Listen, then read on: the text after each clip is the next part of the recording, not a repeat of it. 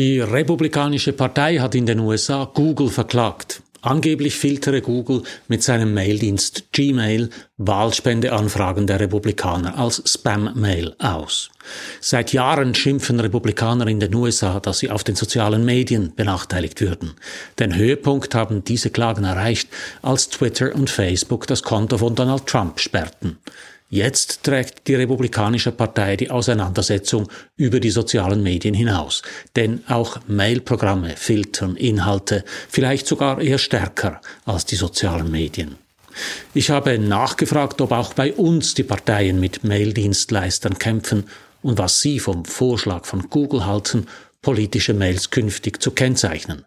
Mein Wochenkommentar zu Politik im Mailpostfach. Mein Name ist Matthias Zehnder. Ich gebe Ihnen hier jede Woche zu denken. Mein Thema Medien und die Digitalisierung, mein Angebot konstruktive Kritik. Wenn Ihnen das gefällt, drücken Sie doch den Knopf für Abonnieren, dann verpassen Sie meinen nächsten Kommentar nicht.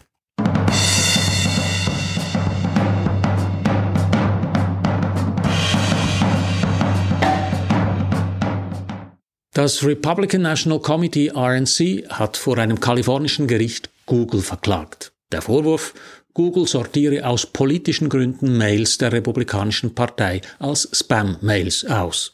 In der Klage schreibt das RNC, Google habe Millionen von E-Mails der Republikanischen Partei in die Spam-Ordner von potenziellen Spendern und Unterstützern verschoben, Zitat, und das zu entscheidenden Zeitpunkten bei der Mittelbeschaffung für die Wahlen. Die Partei habe vergeblich mit Google das Gespräch gesucht. Die einzige vernünftige Schlussfolgerung sei, dass Google absichtlich kritische E-Mails der Republikanischen Partei im Spam-Ordner ablege, weil es die Republikaner seien, die sie verschicken, heißt es in der Klage. Genug ist genug, erklärte die RNC-Vorsitzende Ronna McDaniel. Wir verklagen Google wegen seiner eklatanten Voreingenommenheit gegenüber den Republikanern. Eine interessante Geschichte. Für mich stellen sich drei Fragen.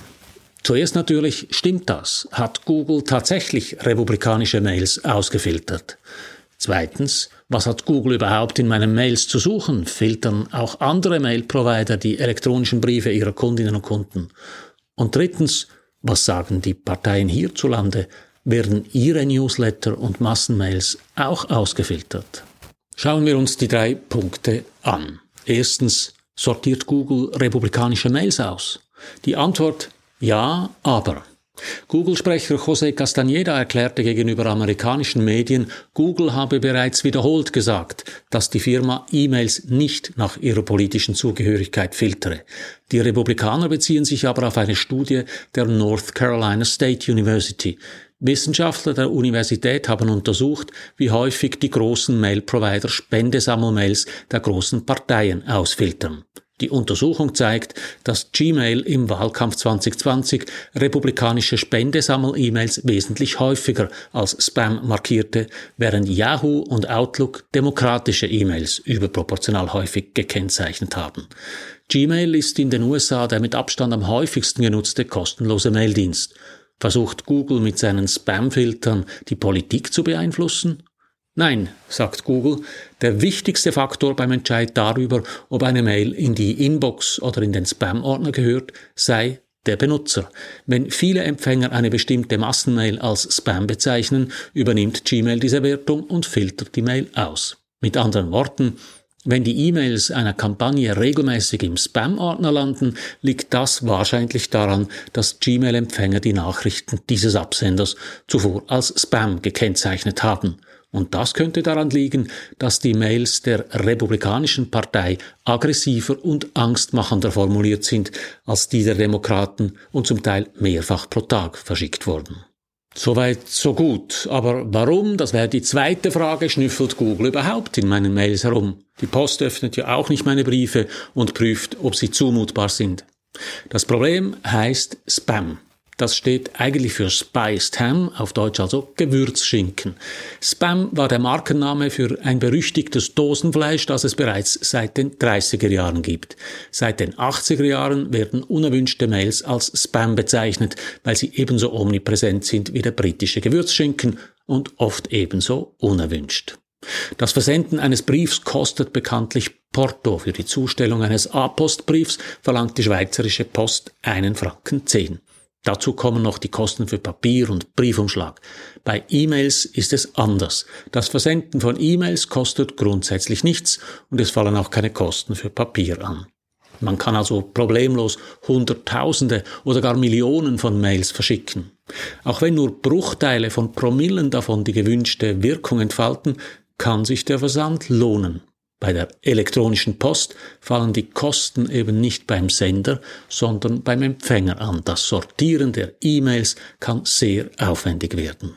Und gefährlich. Im elektronischen Posteingang landen nämlich nicht nur harmlose Werbemails, sondern auch Betrugsversuche und elektronische Angriffe. Betrüger wollen an die persönlichen Daten der Benutzer kommen, indem sie ein großes Erbe versprechen oder androhen, dass das Paket durch die Post, DHL oder FedEx nicht zugestellt werden könne, wenn man nicht sofort eine Gebühr bezahle.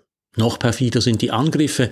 Es kann genügen, einmal auf einen Link zu klicken und schon können Hacker die Kontrolle über den Rechner oder schlimmer noch über das ganze Netzwerk übernehmen.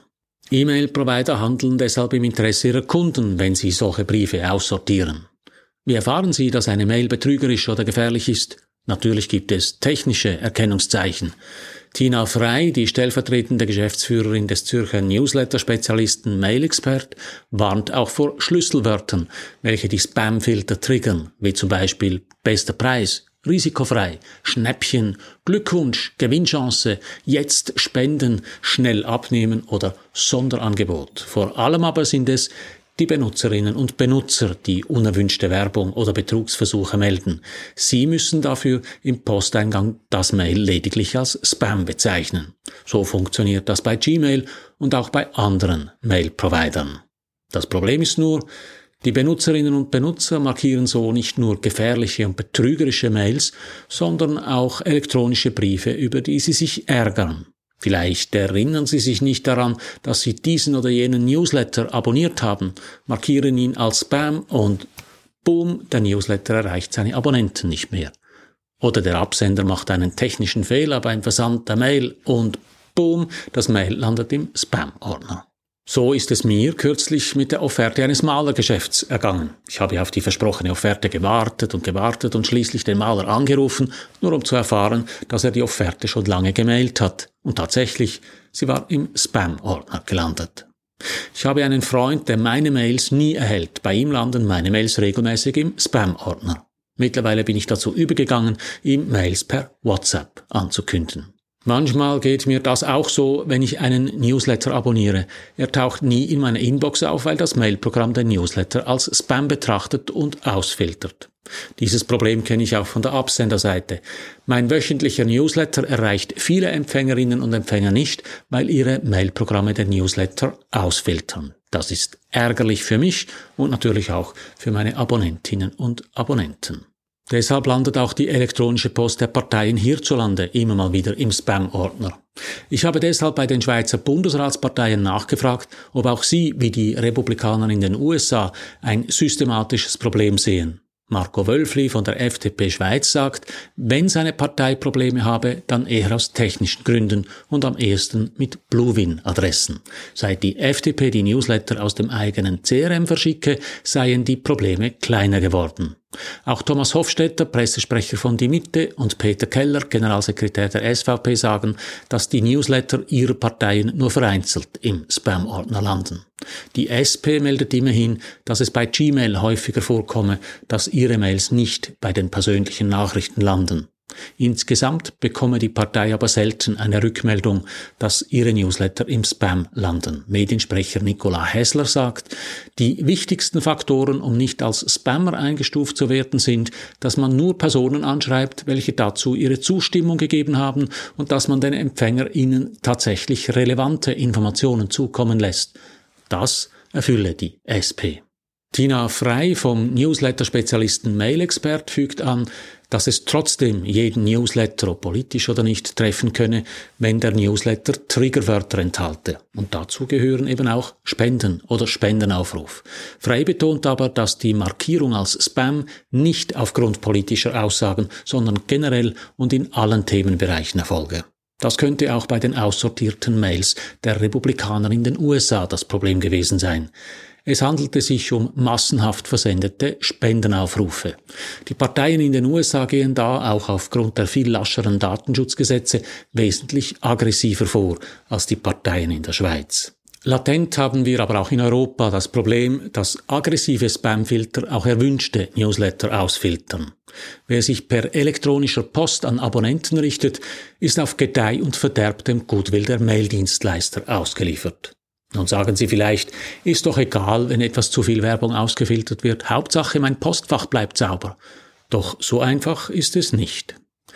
Wir sind uns als Gesellschaft einigermaßen einig, dass die Zukunft digital sein soll.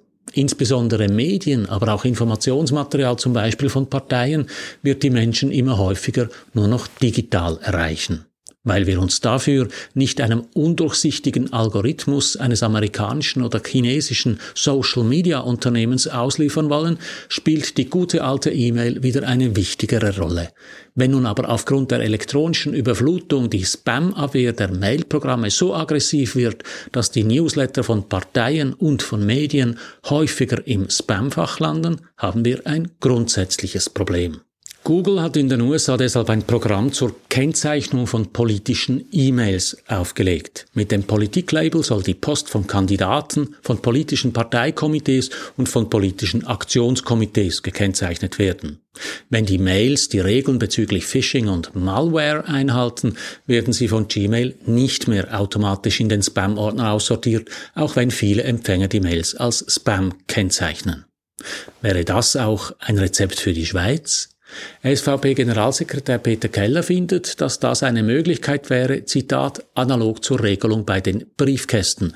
Dort sind politische Sendungen vom Bitte keine Werbungkleber ausgenommen. Das ist ein interessanter Vergleich.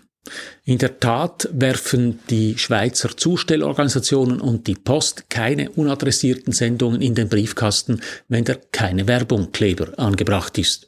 Sie kennen aber eine Reihe von Ausnahmen.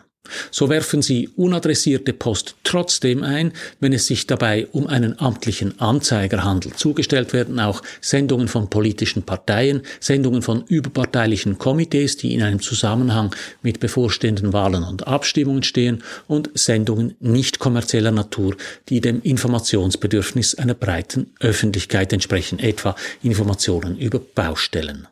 Es wäre nur logisch, wenn es ähnliche Regeln auch für die elektronische Post gäbe.